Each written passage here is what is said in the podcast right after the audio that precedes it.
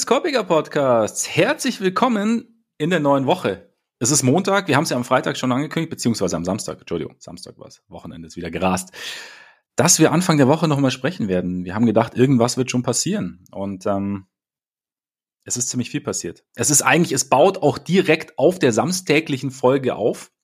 Es ist was Großes passiert, das erste große Ding ist passiert und äh, deshalb sitzt er mir auch wieder gegenüber, der trotz wildester Entwicklungen wie immer unerschütterliche. Ole Frags. Mein Name ist Max Marbeiter, wie ihr alle wisst. Und ähm, Ole, wir haben ja wild spekuliert am Samstag. Ne? Wir haben uns ja überlegt, hm, ne? wo könnte Kyrie landen? Wo spielt Kyrie ab Freitag? Und wir lagen beide granatenmäßig daneben. Wir haben immerhin die Mavs genannt. Ja, wir haben sie, ja, ja, genau. Wir haben sie, wir haben sie in die Verlosung mit aufgenommen, genau. Aber wir hatten ja, wir haben ja beide Tipps abgegeben. Bei mir Miami, nicht so richtig. Bei dir Brooklyn. Auch nicht so richtig. Knapp vorbei. Und jetzt ist es Dallas geworden. Auch da wieder, wie am, wie am Samstag auch schon, berühmte erste Reaktionen im Hause Freaks. Das Tempo hat mich schon überrascht. Also, äh, dass, dass es jetzt irgendwie so schnell geht. Ähm, nachdem wir aufgenommen hatten, äh, gab es ja dann den Bericht, dass er irgendwie überlegt zu drohen, ob er dann halt einfach die, die restliche Saison aussetzen wird und so. Und dann da dachte ich schon, okay, ne? wahrscheinlich kommt es jetzt doch nicht unbedingt an den Punkt, dass sie, dass sie ihn doch behalten. Also vielleicht war die ja. Prediction falsch. Da, da dachte ich ja schon relativ schnell. Ähm, dass es dann Dallas geworden ist, ja, schon interessant. Also irgendwie, irgendwie finde ich es sportlich, tatsächlich freue ich mich so ein bisschen auf die Kombination. Ich weiß nicht, wie gut sie funktionieren wird, aber äh, ich bin irgendwie gespannt drauf, es zu sehen.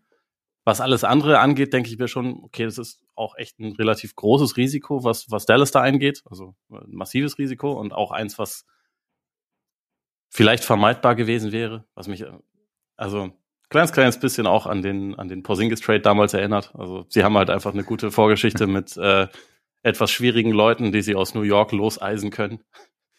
Und sie verlieren die falschen Leute nach New York ist natürlich äh, immer noch so, besser wäre es gewesen, wenn sie ein, einfach Jalen Brunson gehalten hätten. Da ja. haben wir jetzt in der Situation nicht. Und ähm, ja, weiß nicht. Also für die Nets finde ich es tatsächlich auch interessant, aber da wissen wir es halt einfach noch nicht. Weil ich finde es erstmal so von außen einen guten Deal, den sie da gemacht haben. Ich dachte zwar, vielleicht müssen es mehr Picks sein oder so, aber sie kriegen eigentlich zwei der Top vier Spieler von Dallas. Und momentan will Brooklyn ja nicht schlecht sein, sondern eher gut sein. Und deswegen macht es sportlich für die voll, also denke ich, macht der Deal Sinn. Es ist nur alles vollkommen irrelevant, wenn Kevin Durant sagt, mm, darauf müssen wir halt noch warten. Das wissen wir halt ja. aber noch nicht. Insofern ja, ist es äh, eine spannende Situation auf jeden Fall.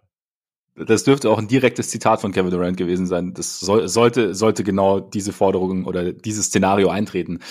Ja, ich meine, haben wir am Samstag auch schon gesagt. Also, wir, es kommt ein bisschen drauf an, was was Durant draus macht, beziehungsweise was dann, wie sich die Geschichte auf Durant auswirkt. Also jetzt, wie du sagst, im Endeffekt hatten wir am Samstag auch ein bisschen spekuliert, dass sie Spieler zurückbekommen könnten, die halt so ein bisschen Löcher stopfen im Kader und Dorian Finney-Smith wäre ja wirklich einer oder ist ja wirklich einer, der, der mega gut passt. Und jetzt sind die Nets halt auch einfach wahnsinnig tief. Also sie waren ja schon immer wahnsinnig tief, aber sie haben jetzt halt Länge und Defense auf dem Flügel bekommen, was ja nicht so zwingend ihr, ihr großes Ding war. Und, und, und es ist jetzt ein bisschen bisschen ausbalancierter. Deshalb bin ich schon auch, schon auch gespannt, was, was Durant aus der Sache machen wird. Also sprechen wir dann auch im Laufe der, der Folge nochmal genauer drüber, so, so, so die Durant-Perspektive, würde ich sagen.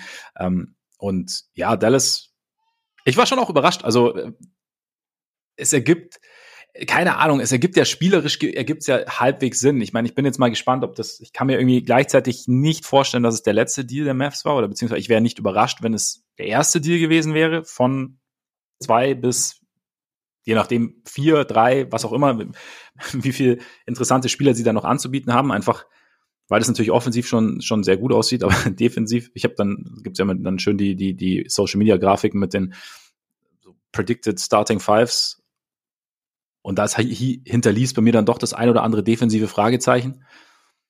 Ähm, ja, was glauben wir denn, was die Starting Five ist? Also mit Wood mit drin oder was? Und dann äh ist halt die ja gut, ich meine Kleber ist ja nicht fit, ne? Und und äh, Finney Smith raus, dann hast du, ich meine Kyrie, Luca, Hardaway Jr. wird relativ viel wird relativ viel arbeiten müssen. Ich glaube Hardaway ja. Jr.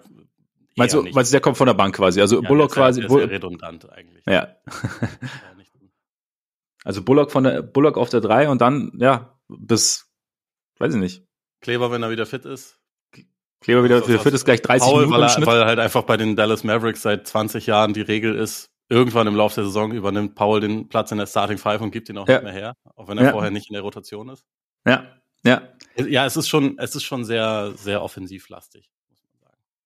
Also sie haben da halt, gut, sie haben offensiv auch sehr, sehr viele Möglichkeiten. Also da, das ist wahrscheinlich der, der spannende Fit dann. Also ich glaube, sagen wir es mal so. Wir haben immer davon gesprochen, dass sie, dass sie einen, einen zweiten oder noch einen Creator neben Luca bräuchten, der ihm ein bisschen Last wegnimmt, der ihm so ein bisschen, ja, auch das Team vielleicht tragen kann, wenn Luca mal eine Pause bekommt.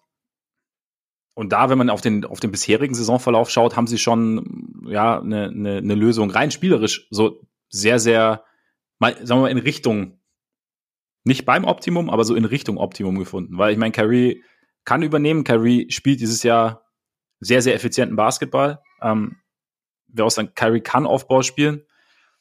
Ich, da bin ich gespannt, ob das nicht wirklich, ob es nicht wirklich eine, eine sehr, sehr gute Paarung auf dem Feld sein kann. Und dieses, diese Fragen, die jetzt halt immer gestellt werden, ja, Luca braucht den Ball so oft und will er den Ball abgeben, will er den Ball abgeben.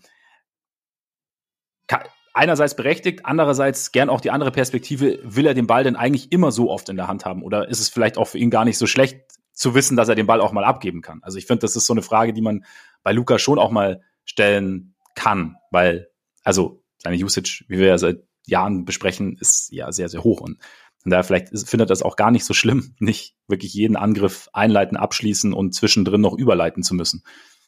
Ja, ich finde, ich finde, das ist eigentlich eine, eine ziemlich spannende Frage. Also auch etwas, was äh, mit das Wichtigste ist, was dieser Trade auslöst, ist, dass wir, glaube ich, ein bisschen mehr darüber lernen werden, wie Luka Doncic als, als NBA-Spieler sich entwickeln kann und will. Ja. Also, weil das halt einfach ein relativ großer Punkt ist. Ich habe das ja schon, schon öfter auch betont, als der bei Real Madrid gespielt hat, war der nicht die ganze Zeit am Ball. Ne? Der, also der hat nicht permanent den Ball dominiert und äh, jede Entscheidung getroffen oder so, sondern er war halt Teil des Teams, hat sich auch mal abseits des Balles bewegt und so. Das ist ja schon eher etwas, wie, äh, also dass sich jetzt im Laufe der NBA-Zeit entwickelt hat. Und es ist auch, es ist ja auch nicht schlecht. Ne? Also er ist ja der Beste, den du dafür haben kannst für dieses, ja. ich trag uns jetzt. Es ist halt nur, als Team kommst du dann halt über einen gewissen Punkt einfach nicht hinaus. Und ich glaube, insofern ist es schon interessant. Wir werden sehen, inwieweit er Lust hat, sich darauf ein bisschen, bisschen einzulassen und zu verändern. Ich kann mir schon vorstellen, dass er da auch Bock drauf hat. Ich kann mir auch gleichzeitig vorstellen, dass Kyrie motiviert sein wird, ähm, dass es irgendwie funktioniert. Also einfach aus dem Grund, weil es für ihn ja dann auch um den nächsten Vertrag geht und um die nächste Extension geht und so und äh, er jetzt ja auch irgendwie gefragt ist, natürlich. Aber ja, es ist, es ist halt auch so ein, gleichzeitig so eine Situation, wo ich denke, okay, Kyrie ist nicht unbedingt dafür berühmt, die Vibes in einem Team positiv äh, zu beeinflussen. Und die Vibes bei den Mavs waren in dieser Saison echt nicht besonders gut, fand ich. Also, was mhm. man so, was man so sehen konnte. Also, Doncic wirkte schon relativ oft ziemlich angefressen und genervt und so. Und da bin ich jetzt mal gespannt, wie sich das, wie sich das entwickelt. Wir haben übrigens gerade bei unserer Aufzählung von Spielern Josh Green ver äh, vergessen. Ich glaube, das ja. ist tatsächlich, also wenn man jetzt auch den Deal irgendwie bewerten will, was natürlich ein bisschen viel mhm. ist, aber da, dazu eine Einschätzung abgeben will. Ich glaube, es ist für Dallas auf jeden Fall schon mal sehr gut, dass sie den nicht abgeben mussten, weil das eigentlich so, das ist halt der eine junge Spieler, der interessant ist, den sie haben und der jetzt auch eine wichtige Rolle einnehmen soll. Ich kann mir vorstellen, dass der startet, also zumal er in dieser Saison auch den Dreier trifft und dann äh, mhm. das wäre noch jemand, der, der, der dir defensiv auf jeden Fall auch ein bisschen was geben kann. Aber wie du eben schon meintest, ich könnte mir auch vorstellen, dass es nicht der letzte Deal war, weil brauchst du Christian Wood jetzt noch? Und sie haben ihn angeblich ja auch in diesem Deal versucht mit abzugeben. Brauchst du Tim Hardaway noch? Wahrscheinlich nicht, zumal auslaufender Vertrag. Ich kann mir schon vorstellen, dass sie versuchen werden, da noch irgendwie jetzt wieder ein bisschen mehr Richtung, Richtung Defense zu gehen. Also mal schauen, wie, wie die Mavs am Ende der Woche aussehen.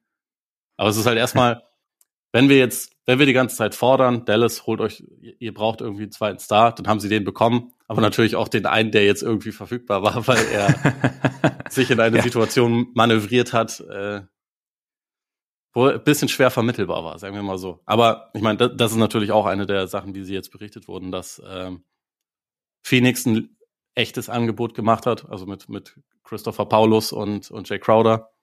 Die Lakers haben ihre beiden heiligen First Rounder an, angeboten. Ähm, die Clippers haben ein echtes Angebot gemacht. Also das ist halt auch immer so das Ding, was, was finde ich, glaube ich, einigermaßen wichtig ist, von, von draußen zu sehen. Wir alle können uns von draußen immer über Kyrie Irving das Maul zerreißen. Wir können unfassbar genervt von dem Typen sein. Ähm, solange du gut da drin bist, fancy Dribble Moves zu machen und, und Jump Shots zu treffen, kannst du der letzte Mensch sein. Leute werden versuchen, dich zu kriegen. Also ja. das, das ja. finde ich immer wieder interessant äh, und immer wieder wichtig zu betonen. Es ist halt, es ist halt, also Talent rechtfertigt eben doch relativ vieles.